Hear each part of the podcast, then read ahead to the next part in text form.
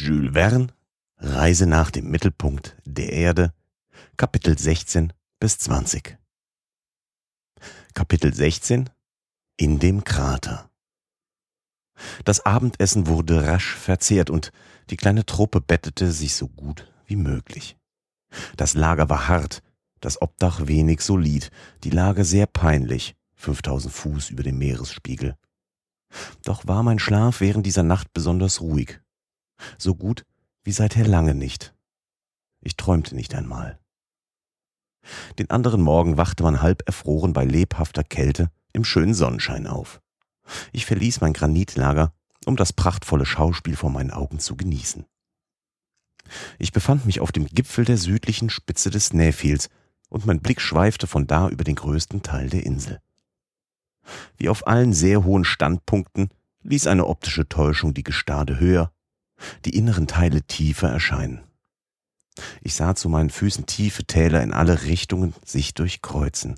Abgründe sahen aus wie Brunnen, Seen wie Teiche, Flüsse wie Bäche. Zu meiner Rechten reihten sich Gletscher an Gletscher und zahlreiche Bergspitzen. Aus manchen derselben stiegen leichte Rauchsäulen empor.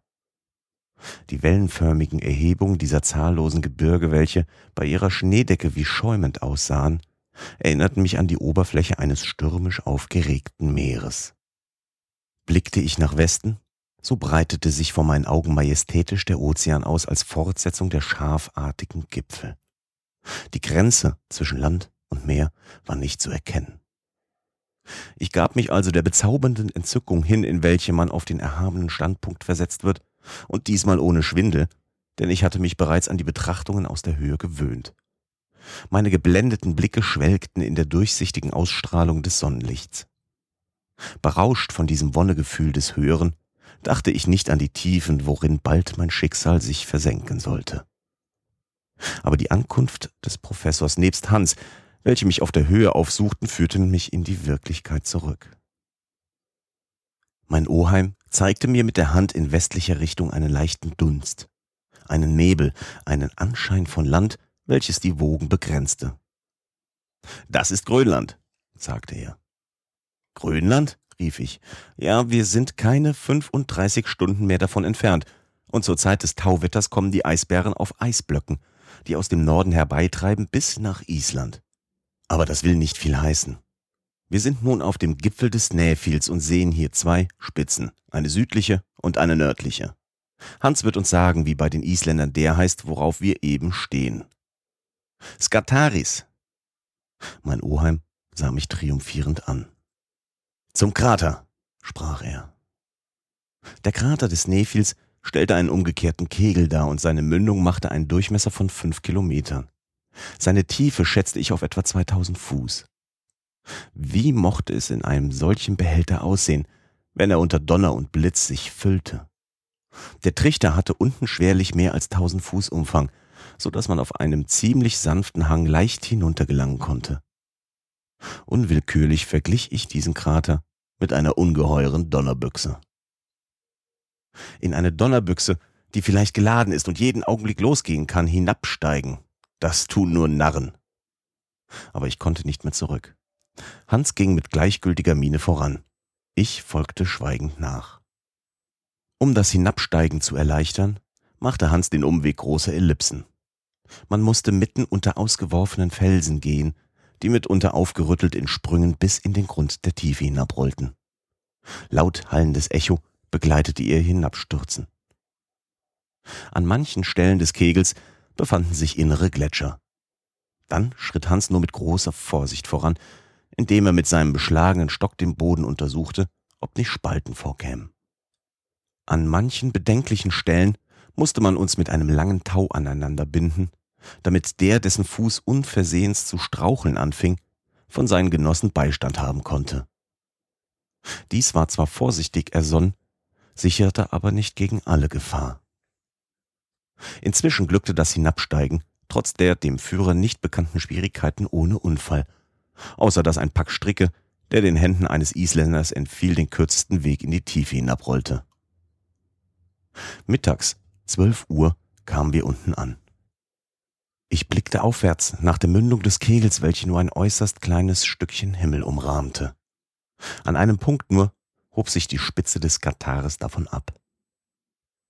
Auf dem Boden des Kraters befanden sich drei offene Kamine, woraus zur Zeit der Ausbrüche des Nephils das Zentralfeuer seine Laven und seine Dünste auswarf. Jeder dieser Kamine hatte ungefähr hundert Fuß Durchmesser. Sie klafften zu unseren Füßen.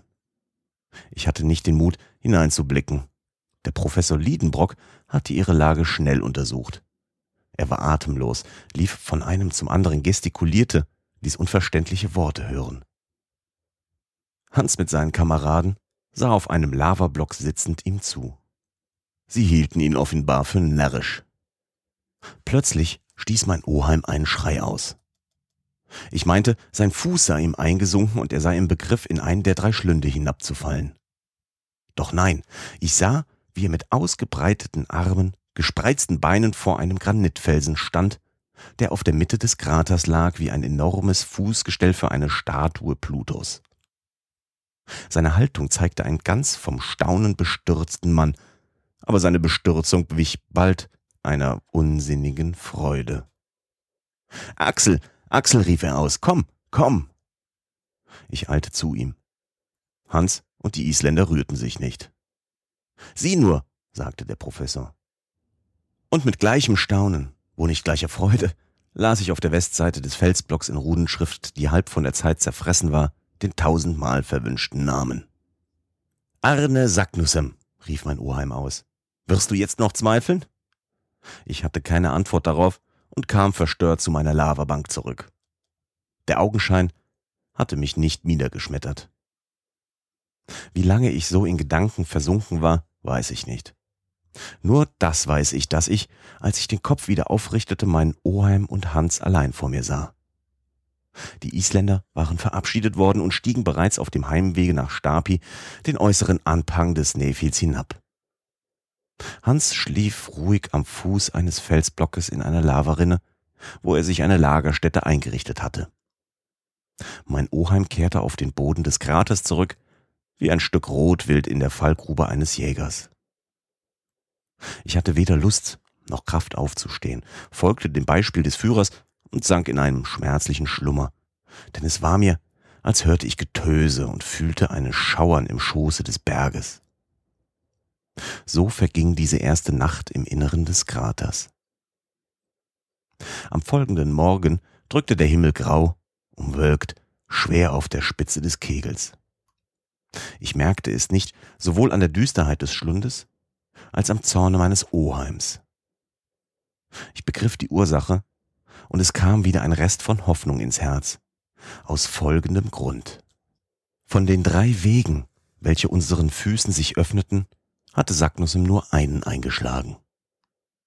Nach der Angabe des weisen Isländers musste man ihn an dem in der Geheimschrift angeführten Kennzeichen herausfinden, dass der Schatten des Katares in den letzten Tagen des Juni seinen Rand küssen werde. Man konnte in der Tat diesen spitzen Gipfel wie den Zeiger einer ungeheuren Sonnenuhr ansehen, dessen Schatten an einem bestimmten angegebenen Tag den Weg nach dem Mittelpunkt der Erde zeigen werde. Nun aber wenn die Sonne nicht schien, gab es auch keinen Schatten. Dann also fehlte das Merkzeichen. Es war am 25. Juni. Blieb der Himmel sechs Tage lang bedeckt, so musste die Beobachtung auf ein anderes Jahr verschoben werden. Den ohnmächtigen Zorn des Professors Liedenbrocks zu schildern, verzichte ich. Der Tag verstrich, ohne dass ein Schatten in den Grund des Kraters hinabfiel. Hans rührte sich nicht vom Platz.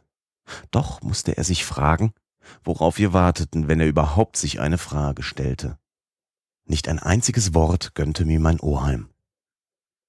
Seine unveränderlich nach dem Himmel gerichteten Blicke verloren sich in der grauen und nebligen Farbe. Am 26.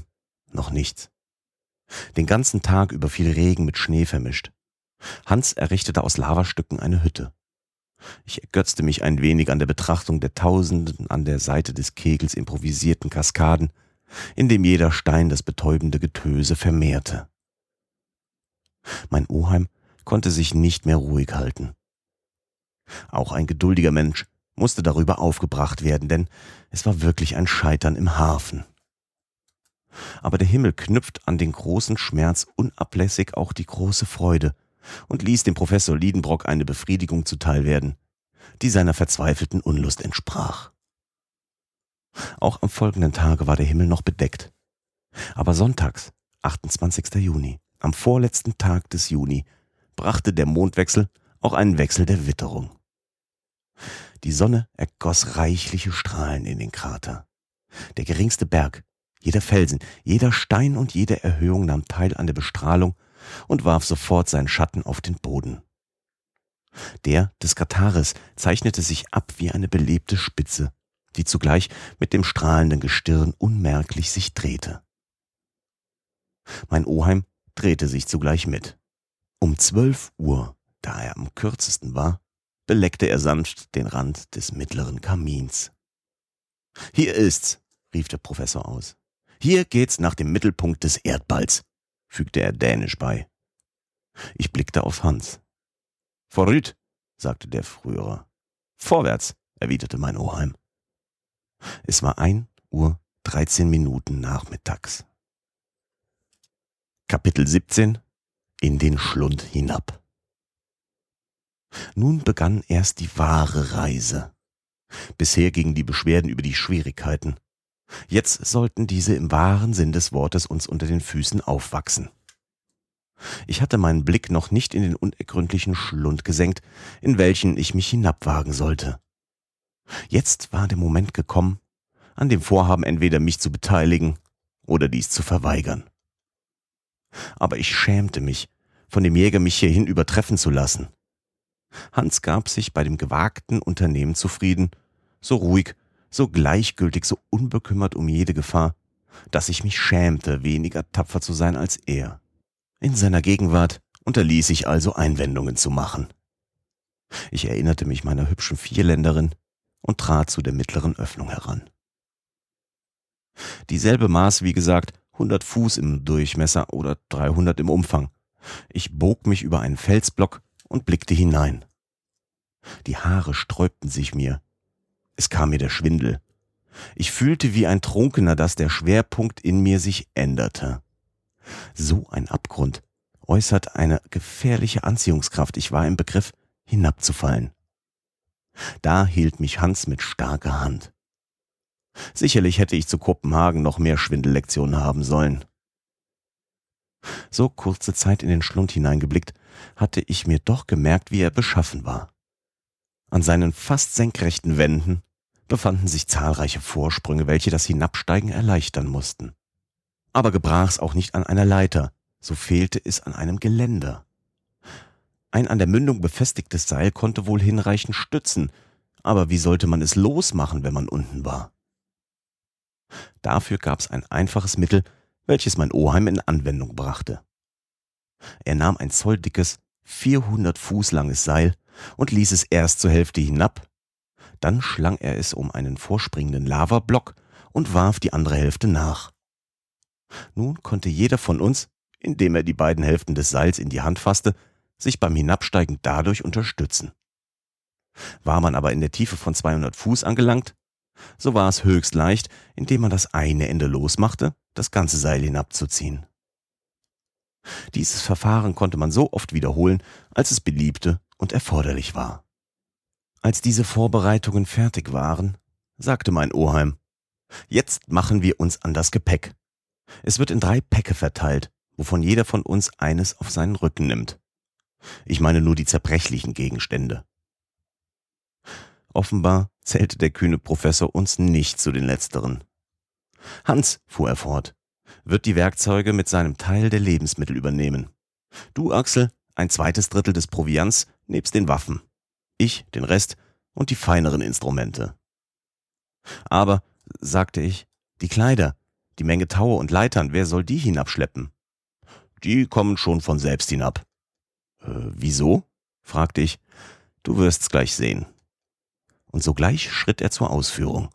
Hans machte aus allen nicht zerbrechlichen Gegenständen einen einzigen Pack, verschnürte ihn tüchtig, dann wurde er ohne weiteres in den Abgrund geworfen. Ich vernahm ein lautes Getöse, womit der Pack hinabpolterte. Mein Oheim beugte sich vor und begleitete mit befriedigtem Blick das rollende Gepäck, solange er es wahrnehmen konnte. Gut, sagte er, jetzt kommt die Reihe an uns. Ich frage jeden aufrichtigen Menschen, ob man solche Worte ohne Schaudern anhören kann. Der Professor nahm den Pack mit den Instrumenten auf seinen Rücken, Hans den mit dem Geräte, ich die Waffen. Beim Hinabsteigen ging Hans voran. Dann kam mein Oheim, zuletzt ich. Es ging dabei ganz stille her, nur dass man zuweilen Felsstücke, die sich losmachten, in den Abgrund rollen hörte. Ich rutschte, sozusagen, hinab, indem ich mit der einen Hand krampfhaft das doppelte Tau fasste, mit der anderen der Stütze des Stocks mich bediente. Ich hatte große Besorgnis, es möge der Stützpunkt mangeln. Das Tau schien mir zu schwach, um die drei Personen zu tragen. Daher bediente ich mich desselben so wenig wie möglich, indem ich auf den Lavastücken, die mein Fuß aufsuchte, mir das Gleichgewicht zu erhalten bemüht war. Als ich eine von diesen Stufen hinabgleitend dem Hans unter die Füße geriet, sagte er ruhig, Akt. Acht geben, wiederholte mein Oheim. Nach einer halben Stunde waren wir auf dem Felsen angelangt, der fest in der Wand des Schlundes stak. Hans zog an einem Ende des Taus, während das andere in die Höhe glitt. Nachdem es oben über den Felsen, um den es geschlungen war, gezogen worden, fiel es hinab, indem es Steine und Lavastücke gleich einem Regen oder vielmehr wie ein gefährlicher Hagel mit sich fortriss. Indem ich mich über unseren schmalen Ruheplatz vorbog, bemerkte ich, dass der Boden des Schachtes noch nicht sichtbar war. Wir brachten von neuem das Tau in Anwendung und nach einer halben Stunde waren wir wieder um 200 Fuß weitergekommen. Ich meines Teils kümmerte mich wenig um die Bodenbeschaffenheit, aber der Professor stellte Beobachtungen an und machte sich Notizen, denn an einem Haltepunkt sprach er zu mir. Je weiter ich komme, desto zuversichtlicher bin ich. Die Beschaffenheit des vulkanischen Erdreichs rechtfertigt durchaus die Theorie Davies. Der Boden, worauf wir uns befinden, ist durch und durch ursprünglicher Boden, worin die chemische Operation der Metalle vorging, welche bei der Berührung mit Luft und Wasser in Glut und Flammen geriet. Ich weise unbedingt das System einer zentralen Wärme zurück. Übrigens, wir werden es schon sehen. Stets die nämliche Forderung. Man begreift, dass ich zum Disputieren keine Luft hatte. Mein Schweigen wurde als Zustimmung gedeutet und das Hinabsteigen begann von neuem. Nach Verlauf von drei Stunden konnte ich noch nicht den Boden des Schlundes erkennen. Als ich aufwärts blickte, gewahrte ich, wie seine Mündung merklich kleiner geworden war. Seine Wände zeigten das Streben, sich näher zu kommen. Allmählich ward es dunkler. Inzwischen stiegen wir immer weiter hinab. Es schien mir, als sei das Anprallen der losgelösten Steine, welche hinabrollten, schon matter, und als müssten sie schon bald auf den Grund kommen. Da ich genau notiert hatte, wie oft wir das Tau in Anwendung brachten, so konnte ich die Tiefe, welche wir erreicht, und die verbrauchte Zeit berechnen. Wir hatten nun 14 Mal die Verrichtung vorgenommen, welche jedes Mal eine halbe Stunde dauerte. Das machte im Ganzen sechs und eine halbe Stunde. Nachdem wir um ein Uhr angefangen, musste es jetzt elf Uhr sein. Die Tiefe, zu der wir gelangt waren, berechnete sich 14 mal 200 Fuß auf 2800. In diesem Augenblick ließ Hans sich vernehmen. Halt, rief er. Ich hielt plötzlich an, als ich eben im Begriff war, meinem Oheim auf den Kopf zu treten. Wir sind am Ziel, sagte er. Wo? Fragte ich, indem ich zu ihm glitt. Auf dem Boden der senkrechten Schlucht. Ist nicht ein anderer Ausgang da? Ja, ich sehe eine Art Gang zur rechten Hand. Das werden wir morgen sehen. Jetzt wollen wir speisen, hernach schlafen. Es war noch nicht völlig dunkel. Man öffnete den Proviantsack und aß. Dann legte sich jeder so gut er konnte auf ein Lager von Steinen und Lavabrocken. Und als ich, auf dem Rücken liegend, die Augen aufschlug, bemerkte ich am Ende des 3000 Fuß langen Tubus eines riesenhaften Fernrohrs einen glänzenden Punkt. Es war ein Stern, ohne alles Flimmern. Meiner Berechnung nach musste es im kleinen Bären liegen. Darauf schlief ich ein und genoss einen tiefen Schlaf. Kapitel 18 Durch die Lavagalerie Um acht Uhr morgens drang ein Strahl Tageslicht zu uns hinab und weckte uns. Die tausend Facetten der Lava, der Wände, fingen ihn auf und zerstreuten ihn gleich einem Funkenregen. Dieser Schimmer reichte hin, um die Gegenstände der Umgebung zu unterscheiden. Nun, Axel, was sagst du dazu? rief mein Oheim, indem er sich die Hände rieb. Hast du je in unserem Hause in der Königstraße eine so ruhige Nacht hingebracht? Da ist kein Wagengerassel, Geschrei der Kaufleute, Rufen der Bootsleute. Allerdings sind wir hier sehr ruhig auf dem Boden dieses Schachts, aber es liegt doch etwas Erschreckendes darin. Aber, rief mein Oheim, erschrickst du jetzt schon? Wie wird's dir später gehen? Wir sind doch keinen Zoll weit ins Innere der Erde gedrungen. Was meinen Sie? Ich meine, wir sind erst bis auf den Boden der Insel gelangt. Diese lange, senkrechte Röhre, die im Krater des Nähfils mündet, endigt etwa in der Höhe des Meeresspiegels. Wissen Sie das gewiss? Sehr gewiss. Befrage nur den Barometer. Wirklich, das Quecksilber, welches im Verhältnis, wie wir hinabkamen, allmählich gestiegen, war bei 29 Grad stehen geblieben. Du siehst, fuhr der Professor fort, wir haben erst den Druck einer Atmosphäre, und ich bin ungeduldig, den Barometer durch den Manometer zu ersetzen.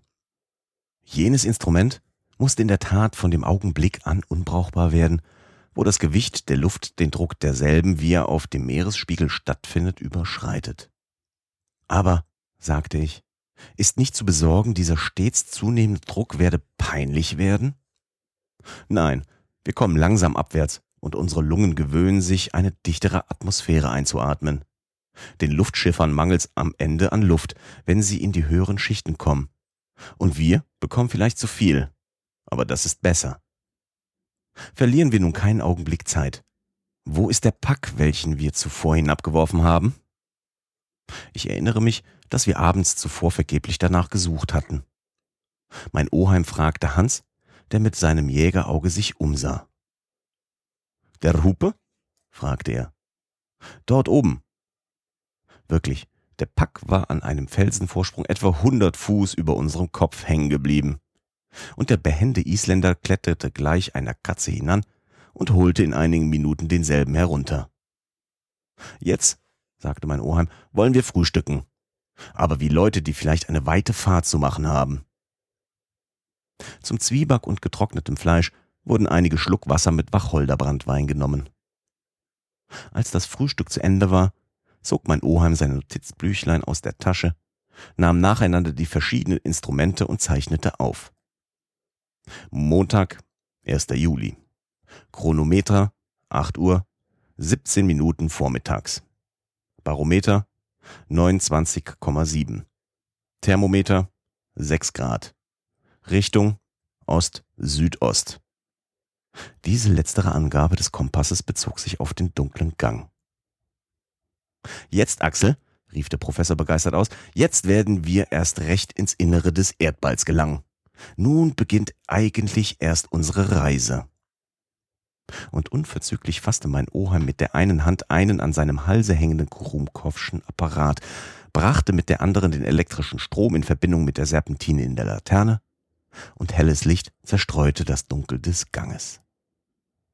Der zweite Apparat, welchen Hans trug, wurde ebenfalls in Tätigkeit gesetzt.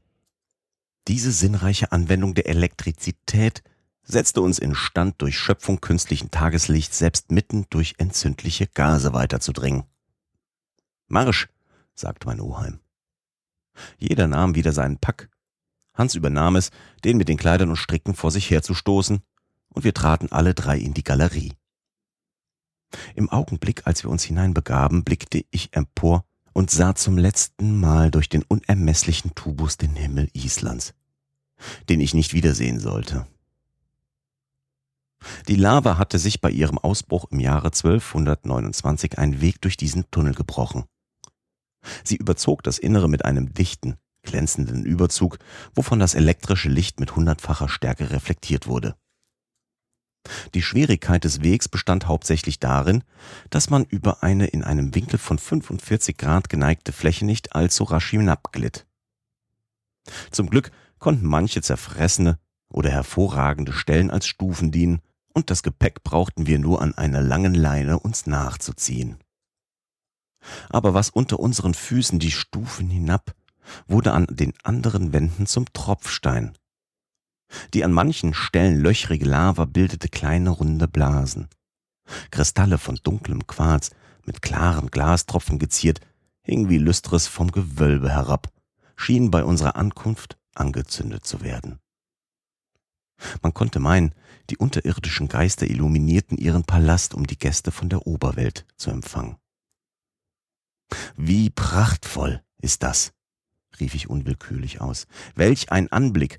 Zum Staunen diese Nuancen der Lava, die in unermerklichen Abstufungen aus dem Rotbraun ins glänzende Gelb übergehen. Und diese Kristalle, sie sehen aus wie leuchtende Kugeln.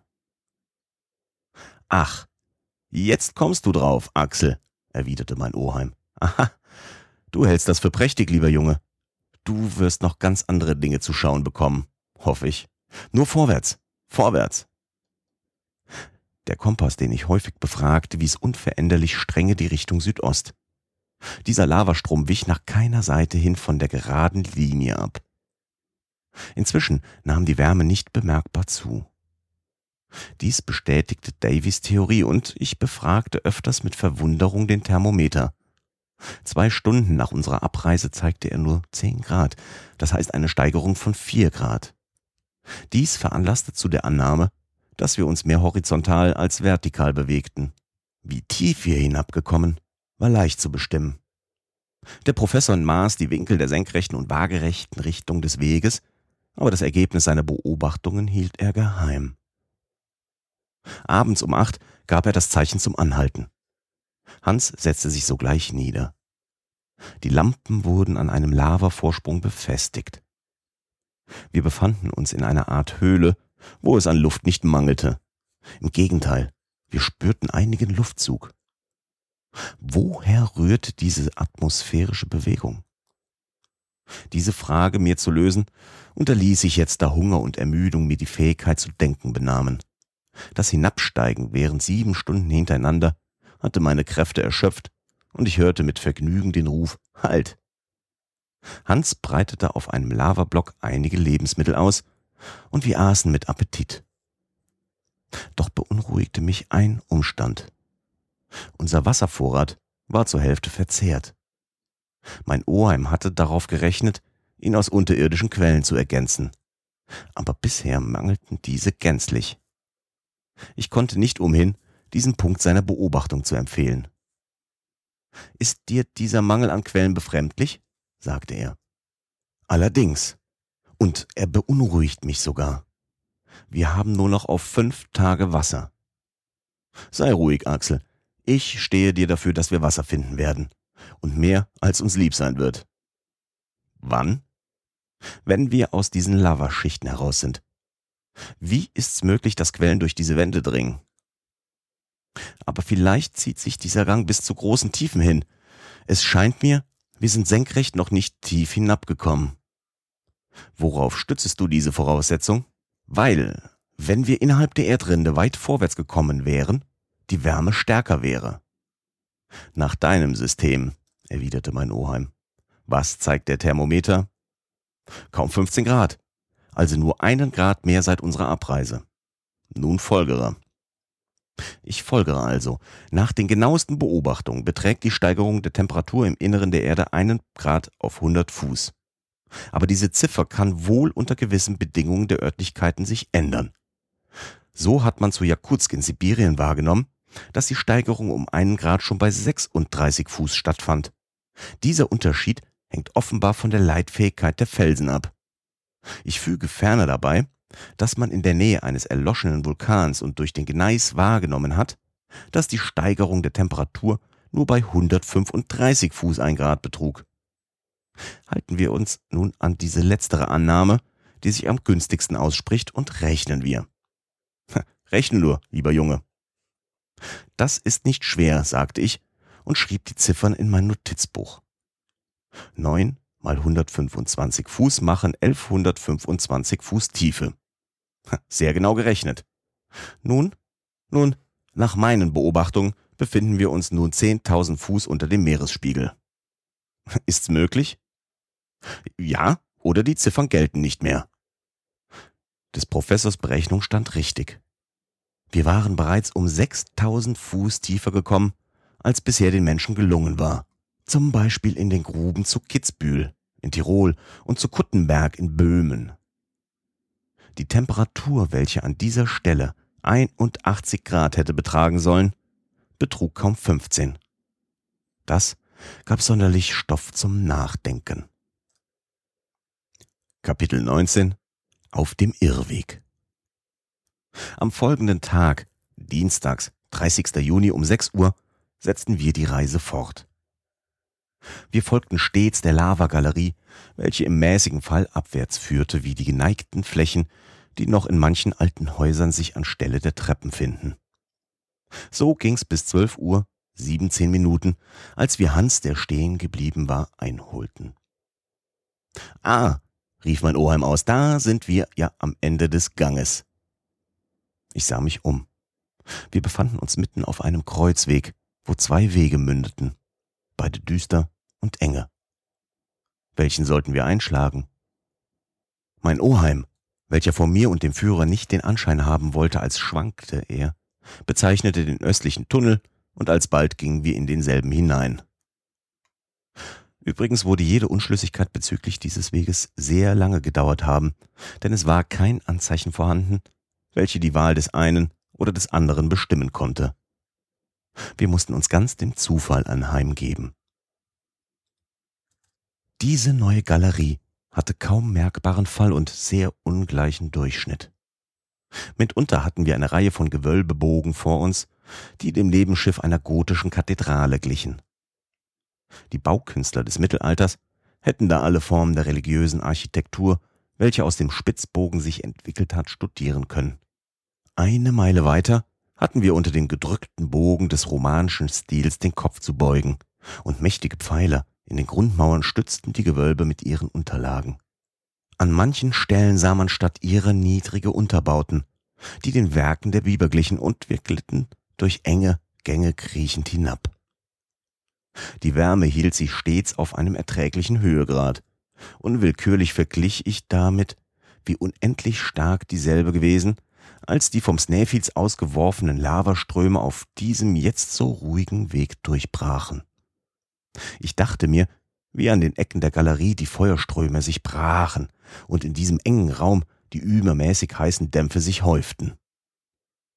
Wenn es nur, dachte ich, dem alten Vulkan nicht wieder einfällt, loszubrechen. Gegen meinen Oheim sprach ich diesen Gedanken aber nicht aus. Er hätte ihn nicht begriffen. Sein einziger Gedanke war vorwärts dringen. Er ging, rutschte, purzelte mit einer Überzeugung, die man doch bewundern musste.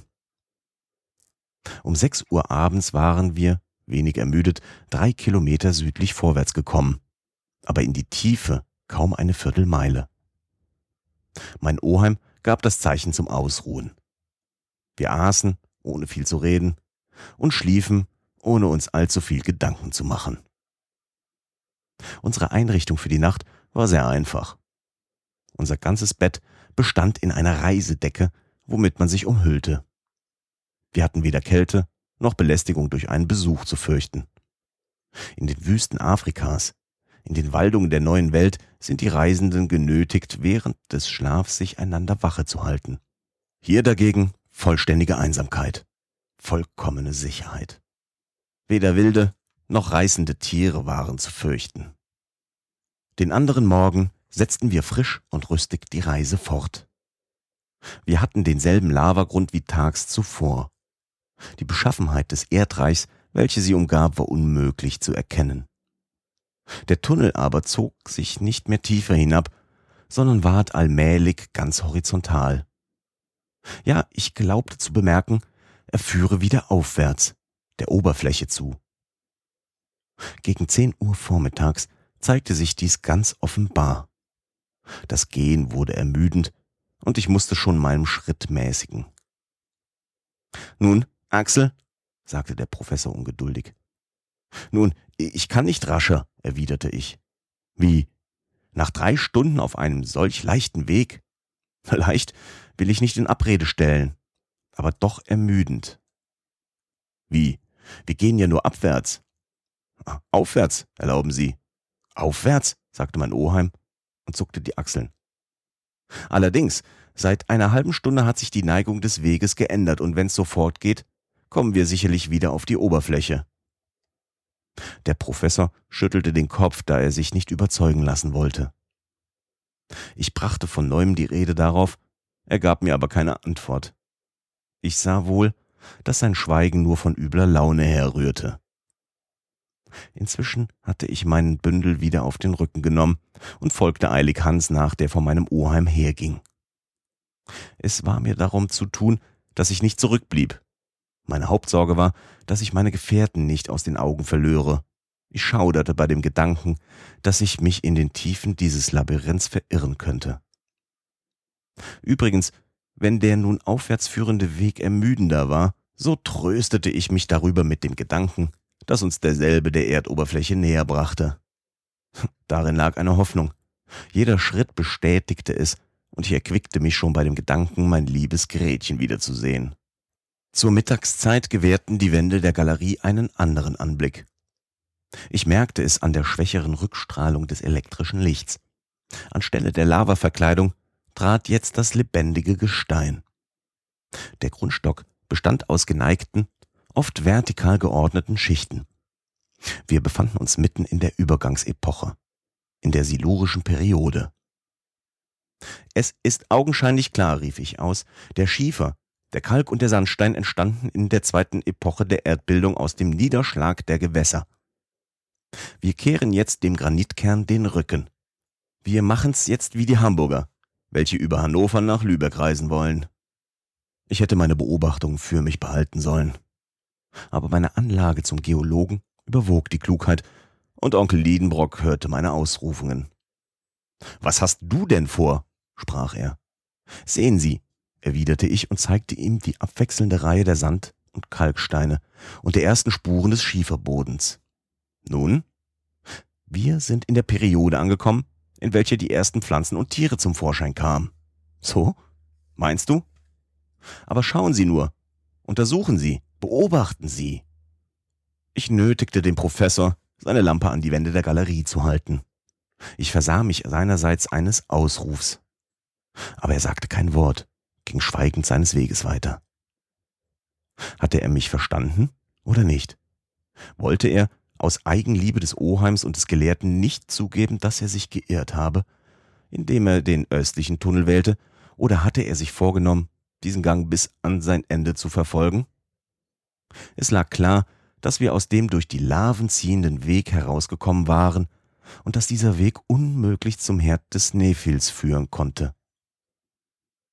Doch fragte ich mich, ob ich nicht diese Änderung des Bodens eine zu große Bedeutung beigelegt habe. Habe ich mich nicht selbst geirrt? Wandern wir wirklich durch diese Schichten von Gesteins, welche über dem Granitgerippe liegt? Habe ich recht? dachte ich, so muss ich einige Trümmer von Urpflanzen finden. Und man hat sich wohl an den Augenschein zu wenden. So wollen wir wohl suchen.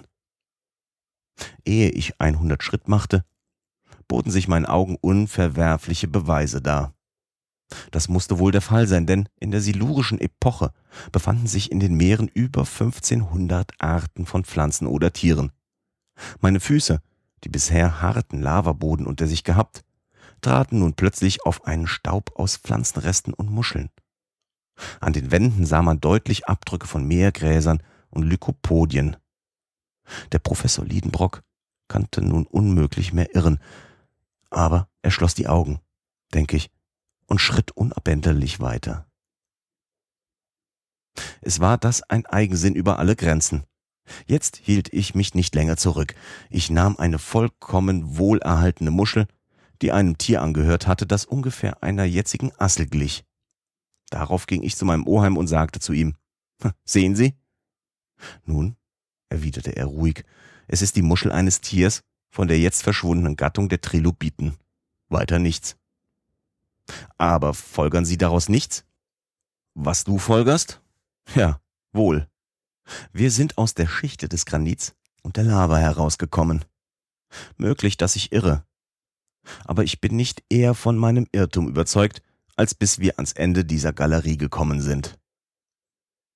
Sie verfahren mir recht so, lieber Oheim, und ich würde Ihnen Beifall geben, hätten wir nicht eine immer mehr drohende Gefahr zu fürchten gehabt. Und welche? Wassermangel. Nun, wir werden uns auf Rationen setzen, Axel. Kapitel 20 Verlegenheiten In der Tat, man musste den Trunk beschränken.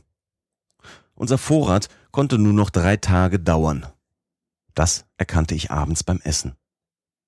Und dazu hatten wir wenig Aussicht, in diesem Übergangsgebirge auf eine lebende Quelle zu stoßen. Während des ganzen folgenden Tages vor unseren Schritten nichts als die unübersehbaren Gewölbe. Wir gingen ohne fast nur ein Wort zu reden. Wir teilten die Schweigsamkeit unseres Hans. Aufwärts führte der Weg nicht, wenigstens unmerkbar. Manchmal schien er sich sogar abwärts zu neigen. Der Schiefer, der Kalkboden und der alte rote Sandstein der Wände schimmerten glänzend im elektrischen Licht. Man hätte denken können, man befinde sich in einer Grube zu Devonshire, woher diese Bodengattung benannt ist. Prachtvolle Musterstücke von Marmor deckten die Wände, hier von grauem Achat mit weißen Adern launisch durchzogen, dort fleischfarben oder gelb mit roten Flecken. Weiterhin dunkelfarbig, rot und braun gefleckt. Die meisten dieser Marmor zeigten Abdrücke von Tieren aus der Urzeit. Seit tags zuvor hatte die Schöpfung offenbar einen Fortschritt gemacht. Anstelle der Kerbtiere früherer Bildung sah ich Reste einer höheren Stufe. Unter anderem solche, in welchem das Auge des Paläontologen die ersten Formen der Reptilien entdecken konnte. Die Meere von Devonshire waren von einer großen Zahl Tiere dieser Gattung bewohnt und setzten sie tausendweise auf den Felsen neuerer Bildung ab. Offenbar befanden wir uns auf der Stufenleiter des Tierlebens, worauf der Mensch die höchste einnimmt. Aber der Professor Liedenbrock schien darauf nicht zu achten. Er wartete auf zwei Dinge.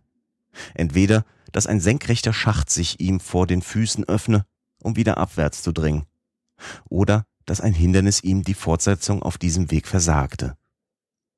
Aber es kam der Abend heran, ohne dass sich diese Hoffnung verwirklichte. Freitags, nachdem ich schon eine Nacht hindurch die Qual des Durstes ausgestanden, setzten wir unsere Irrfahrt in den Gängen der Galerie fort. Nachdem wir zwei Stunden gegangen, bemerkte ich, dass der Widerschein unserer Lampen an den Wänden bedeutend schwächer wurde. Anstelle des Marmors, Schiefers, Kalk oder Sandsteins trat eine dunkle, glanzlose Wand. Als einmal der Tunnel sehr eng ward, griff ich links an dieselbe.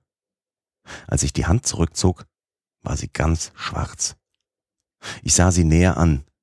Wir befanden uns mitten in einer Kohlengrube. Eine Kohlenmine, rief ich aus. Eine Grube ohne Grubenleute, erwiderte mein Oheim. Nun, wer weiß, ich meines Teils weiß, versetzte der Professor kurz, und bin fest überzeugt, dass dieser durch diesen Kohlenschacht ziehende Gang nicht das Werk von Menschenhand ist. Aber sei es ein Werk der Natur oder nicht, daran liegt mir wenig.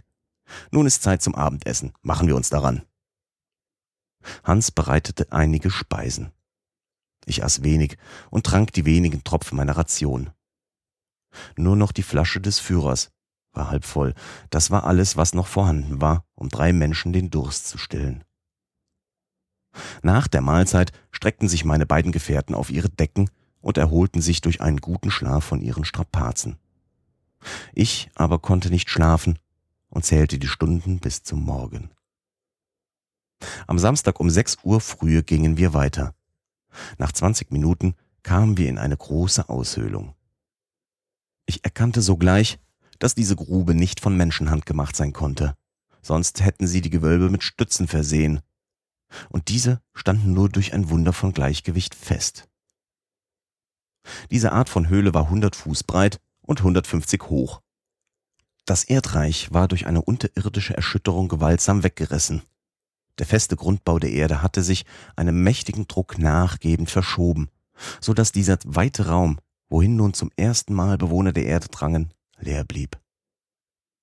Die ganze Geschichte der Kohlenperiode war auf diesen dunklen Gängen verzeichnet, und ein Geolog konnte daran leicht die verschiedenen Entwicklungsstufen verfolgen.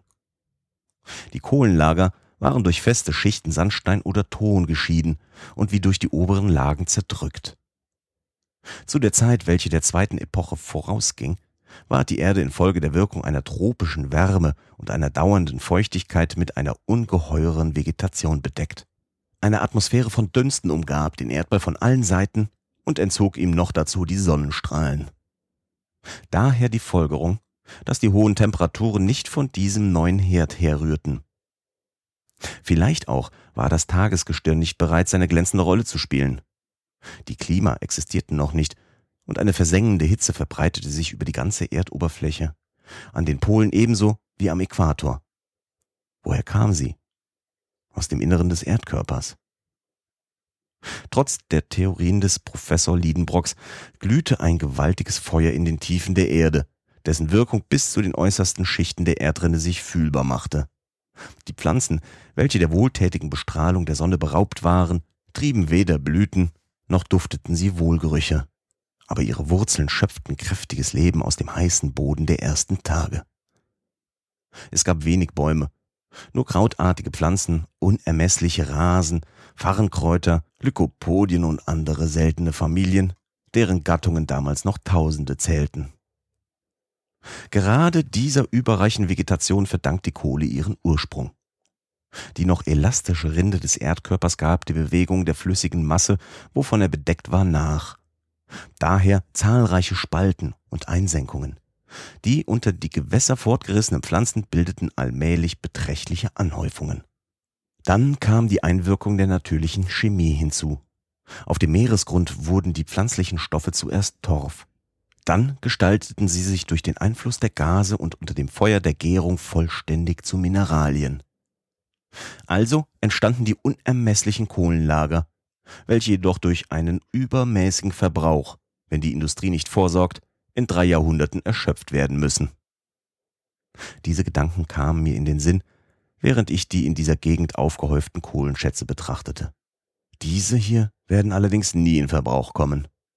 Die Ausbeutung dieser entlegenen Minen würde zu bedeutende Opfer erfordern und auch nicht nötig sein, solange die Kohle noch nächst der Oberfläche der Erde in so vielen Gegenden zu finden ist. Inzwischen gingen wir weiter und ich vergaß die Länge des Weges, um mich in geologischen Betrachtungen zu verlieren. Die Temperatur blieb merklich dieselbe, wie wir sie mitten durch die Laven und Schiefer getroffen hatten. Nur fiel meiner Nase ein sehr starker Geruch von kohlenstoffhaltigem Wasserstoffgas auf, und ich erkannte sogleich, dass in dieser Galerie eine ansehnliche Menge von gefährlichem Fluidum vorhanden war, welches so oft durch Explosion erschreckliche Katastrophen herbeigeführt hat. Zum Glück waren wir mit dem sinnreichen Ruhmkorffschen Apparat versehen. Hätten wir unvorsichtigerweise diese Galerie mit Fackeln in der Hand untersucht, so hätte eine fürchterliche Explosion der Reise ein vernichtendes Ende gemacht. Wir gingen in der Kohlenmine fort bis zum Abend. Mein Oheim konnte seine Ungeduld über den horizontalen Weg kaum zurückhalten. Die Dunkelheit hinderte, die Länge der Galerie zu schätzen, und ich fing schon an, sie für unendlich zu halten, als wir plötzlich um sechs Uhr uns vor einer Wand befanden. Rechts und links, oben und unten kein Ausweg. Wir waren in eine Sackgasse geraten. Nun, umso besser, rief mein Oheim. Ich weiß denn wenigstens, woran ich mich zu halten habe. Wir sind nicht auf Sacknussems Weg, und es bleibt uns nichts übrig, als umzukehren. Wir wollen eine Nacht ausruhen, und vor Ablauf von drei Tagen werden wir wieder an der Stelle sein, wo die beiden Galerien zusammenstoßen. Ja, sagte ich, wenn unsere Kräfte ausreichen. Und warum nicht? Weil morgen das Wasser uns völlig ausgehen wird. Und der Mut auch? sagte der Professor mit einem strengen Blick. Ich getraute nicht zu antworten.